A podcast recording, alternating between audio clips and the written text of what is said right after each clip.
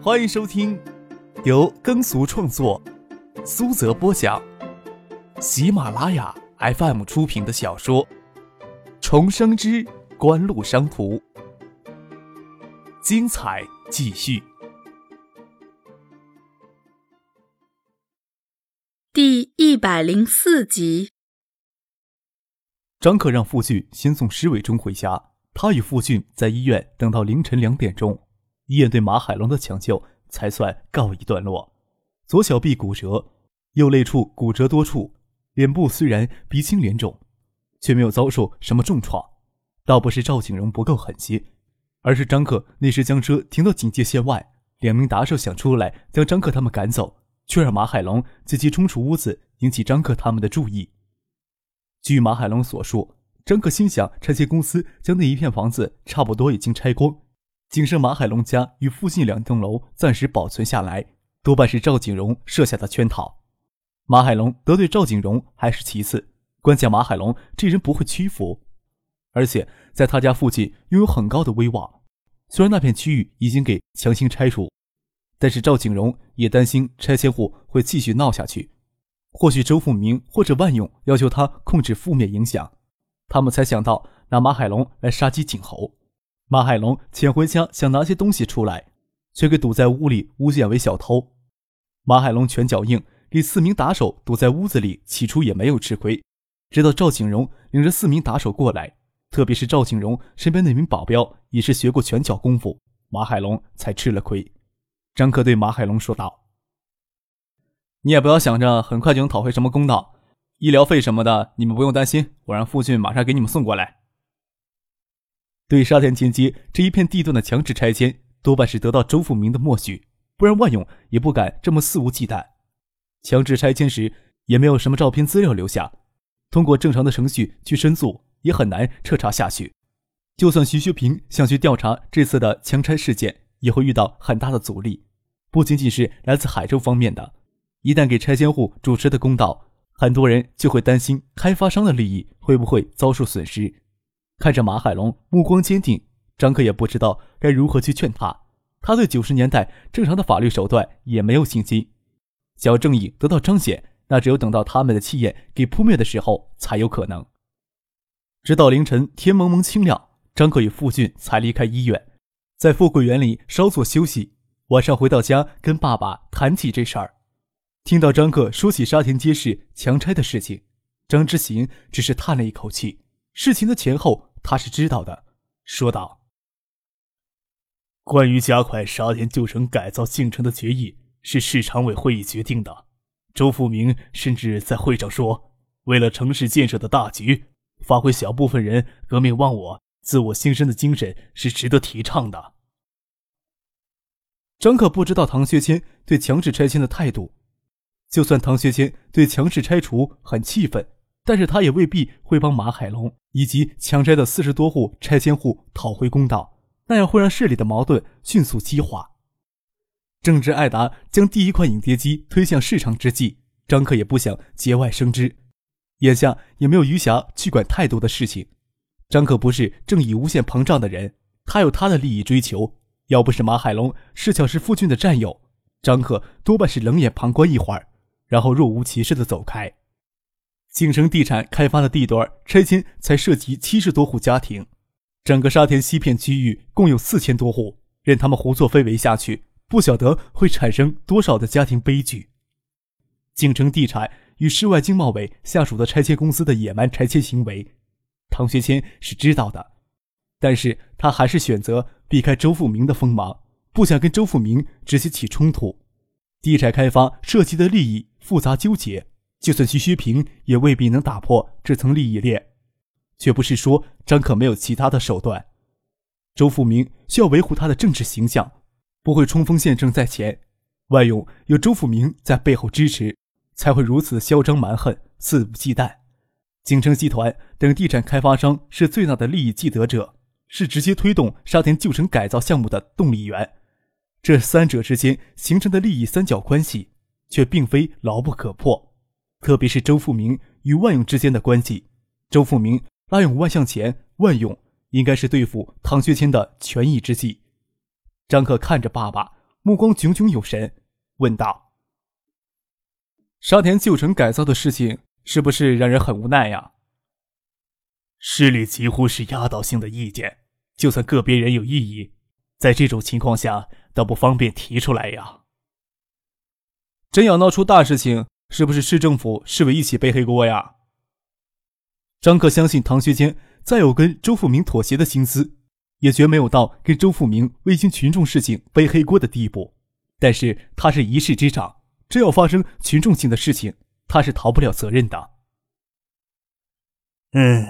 只是眼下他们的气焰很盛，沙田旧城改造的事情，我们这边丝毫插不上手。就算有上访的人，也让他们控制住了。唐市长也没有插手的借口呀。张之行不得不考虑太多的现实因素。市里都贪图旧城改造这一块那也没有办法呀。但是要让他们收敛一些呀，至少要把万勇的嚣张气焰打下去呀。张克憋憋嘴，停顿了一下。这不是什么难事儿啊！张之行愣了愣，问道：“怎么不是难事儿？”万勇要有选择的话，你说他是选择周富明呢，还是选唐伯伯呢？周富明今年五十七岁，唐学谦比他少上整整一轮，才四十五岁，两人的政治前途天差地别。万勇真要有选择的话，他当然会选择唐学谦。张之行说道。万勇怎么可能有选择？张克笑了笑，说道：“我们都知道唐伯伯是很有原则的人，但是其他人却不这么看，在那些人的眼里，永远只看得到利益两字。”张克努力让自己的笑容看起来明亮一些。一切都可以归结到利益上去，在这些人的眼睛里，不会相信原则、党性之类的东西。现在沙田旧城改造项目让万勇一手把持，锦湖想要涉足旧城改造也绕不过万勇。唐伯伯跟万勇缓和一下关系，或许有些人以为是徐伯伯的授意。你说周富明会不会容忍万勇改变阵营呢？张世行笑了起来，说道：“嘿，你小叔说的话倒是不假呀。”张克记不得小叔跟自己说过什么话。既然小叔的宏远公司也想涉足沙田旧城改造，不如让他也积极一些。唐学谦摆出招揽的诱惑，就算万勇心有顾虑，也不会坚决的拒绝。或许他想两边讨好也说不定。但是周富明绝不允许万勇倒向唐学谦。七月三日，锦湖为股份有限公司筹理举行的酒会，一改低调的做派，邀请唐学谦、万勇等市政府有关领导出席酒会。偏偏遗漏掉市委那班子领导。万勇虽然平时跟唐学谦这些市政府官员不搭腔，但是锦湖的邀请他没有拒绝。谁不晓得锦湖后面站着徐学平呀？东海省能不给徐学平面子的人已经不多了，但不包含万勇他。谢万清正式邀请邵志刚、周游等人称为锦湖的共同投资人。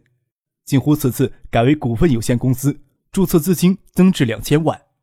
谢万清、张克。邵志刚、周游、周富等人登记为投资股东，并组成以谢婉清为首的锦湖董事会。邵志刚虽然不参加锦湖的日常运营，所占股份也不足百分之一，但是作为锦湖的共同投资人、董事会成员，已经让他兴奋若狂，兴奋到闻不着有被利用阴谋的味道。张克借口自己跟谢婉晴都不太适应太热闹的场面，便委托他来主持这次锦湖举办的酒会。这对邵志刚来说是交由海州权贵的绝佳机会，再要使出浑身解数。虽然张可、谢婉清决定举办酒会的时间仓促了些，前天中午才通知他要举办酒会，邵志刚也相信自己的努力不会让各方面都失望。您正在收听的是由喜马拉雅 FM 出品的《重生之官路商途》。张哥举着高脚杯，他跟唐信站在一起，躲在角落里品尝冷餐拼盘的美味，看着唐信的眼睛乱瞄，问他：“想干什么呀？眼睛贼溜溜的。”找死啊！唐静的声音腻腻的，眼神却没有收回来。他怎么不在这？张克拍拍脑袋，想不到唐静那次在小区无意中见到了许思，就一直惦记在心里。张克揣着明白装糊涂的说：“谁呀？你知道我说谁？”唐静眼蓝聊了聊，挑视着张克。张克捏了捏鼻子，想胡乱应付几句，唐静却笑着说：“你又要骗我了。”张克指了指自己的鼻头：“你是说我摸鼻子？”“是啊，你摸鼻子时，眼神会自然的看着自己的手指，不是想骗人是什么？”唐静撅着嘴：“你不想说就不说，我可不想你骗我。”我就是想再见见他。张克都觉得自己背脊有些冷汗冒出来，这妮子的眼神越来越锐利了，想着还要带着他去省城参加爱达电子的新闻发布会，让他与江黛尔遇到，只怕简单的一句“这位是公司形象代言人”之类的介绍，瞒不过唐静的眼睛呀。今天的酒会，市政府的领导都有请，张克让许思去省城处理发布会前期的广告宣传，等到明天。张克再去省城将他替回来，虽然能瞒天过海，不怕短时间里会暴露许思的存在，但可惜不能与许思相处。张克想不通唐静为什么会有想见许思的心思，笑着说：“有什么好见的呀？无非一个鼻子，两只眼睛。她这么漂亮，你会不会喜欢上他？”张克感觉到背脊上的汗毛一瞬间全炸开了。强忍着伸手去摸鼻子的冲动，看着唐静望来的清澈眼神，都能感觉到血液在身体里突突的流动。强笑着说：“瞎说什么？”只见唐静抿着嘴，眼睛里藏着看不懂的眼神，抓住他的手，嫩滑的手指在他的手心轻轻的挠着。张克才恍然觉得自己手关节都过于僵硬了。女人的直觉也太恐怖了些。整个酒会上。张克都觉得自己手足冰凉，没有心思去关注邵志刚与万勇的事情。直到小叔张之飞走到他的眼前，才想起今天的酒会是别有意图的。小克，出声唤张克的是大伯张之威的儿子张毅，也是张克的堂兄。因为两家的关系一直没有缓和，张毅虽然到宏远公司帮忙，却极少有机会在张克的面前出现。嗯，张克冷淡的应了一声。小克，小叔张之飞端着酒杯过来，看着唐静扭捏的放开张克的手，眼神不自然的瞟到别处，笑着说：“是不是打扰你们小两口谈情说爱了？”小叔瞎说什么？唐静嗔怪道，脸却鲜红了。倒是他跟张克之间的关系让别人取笑惯了，也没有羞涩着躲开。邵志刚最近整了一家房产公司，锦湖有没有份儿呀？他可是在外面打着锦湖的名号呀。锦湖倒没有参与，老邵现在是锦湖的股东，能给他方便，锦湖也不会吝啬的。张克暂时摆脱许思、唐静给他的心理阴影，神态恢复自然，眼睛微敛着。万一要将万勇拉下马来，小叔这边他也要瞒着。怎么了，小叔？宏远公司的进展如何呢？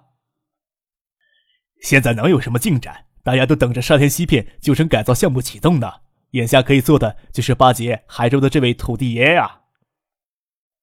张志飞说这话时，眼睛偏向跟邵志刚站在一起的万勇。万勇手握着旧城改造房产项目建审，土地划拨大权，当真是海州市的土地爷呀。张克见小叔倒是打定主意要动商业地产的主意，倒不能袖手旁观。虽然现在大家都不提亲疏有别，但比起邵志刚来，小叔可是真正值得信任的人呀，张克看着小叔说道：“小叔给逼得很紧呀。”张志飞笑了笑说道：“嘿，设计院与海建太急切了，我这边的动作要慢些了。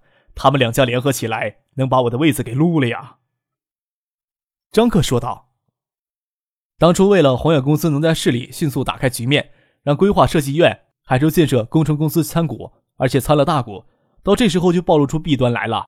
公司还是掌握在自己手里好呀。什么事情都是有弊有利呀。张志飞苦笑着说：“至少他们现在还不太明显。”张志飞到底在唐学谦跟前说得上话？矛盾没到一定的程度，他也不愁别人真有胆子搞他。何况从东社县到市里这一步的飞跃，成绩也让张之飞非常的自豪。以前他每年能在东社县赚个三四十万，就心满意足了。但是来到市里还不到一年的时间，分到手的钱就抵他在东社十年攒下来的家业。啊！张可将杯子里的红酒喝光，将酒杯递给堂兄张毅，笑着说：“这红酒不错。”张毅，帮我跟小叔再倒一杯来。将张毅支走，张克对小叔说：“小叔对宏远的控制力太弱了些，可以再引入两家股东，稀释其他股东的股权呀。”云虎去了，再说引入其他的股东，我的股权还不是同样给稀释呀？听说宏远在搞分红，前后差不多有三百万。只有唐静在场，张之飞也不瞒账。张克咂咂嘴，做工程到底是来钱快。按照宏远公司的股权结构，不到一年的时间，岂不是总共要一千多万的分红？这还不算宏远公司提留的发展基金。就按三百万的比例增资，小叔你要坚持自己的股权不被稀释，还要引入两家新股东，规划设计院、海州工程公司要有意义，大不了散伙，组建新的宏远。唐伯伯对小叔的这点支持力度还是有的。张克坚定地说。现在关键要帮小叔真正取得对宏远公司的控制权。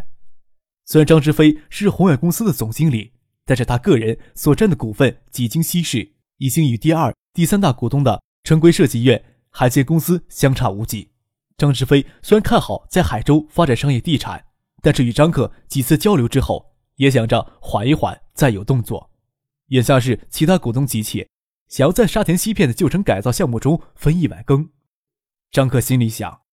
只要小叔能取得对宏远的真正控制权，宏远与锦湖已成规模，就等着爱达电子一飞惊天了。到那时，就是摆在明面上跟赵景荣、景盛集团硬扛，都不怕什么了。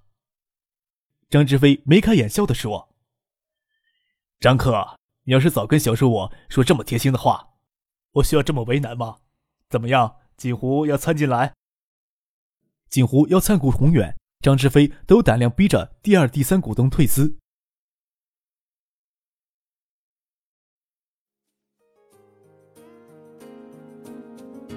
听众朋友，本集播讲完毕，感谢您的收听。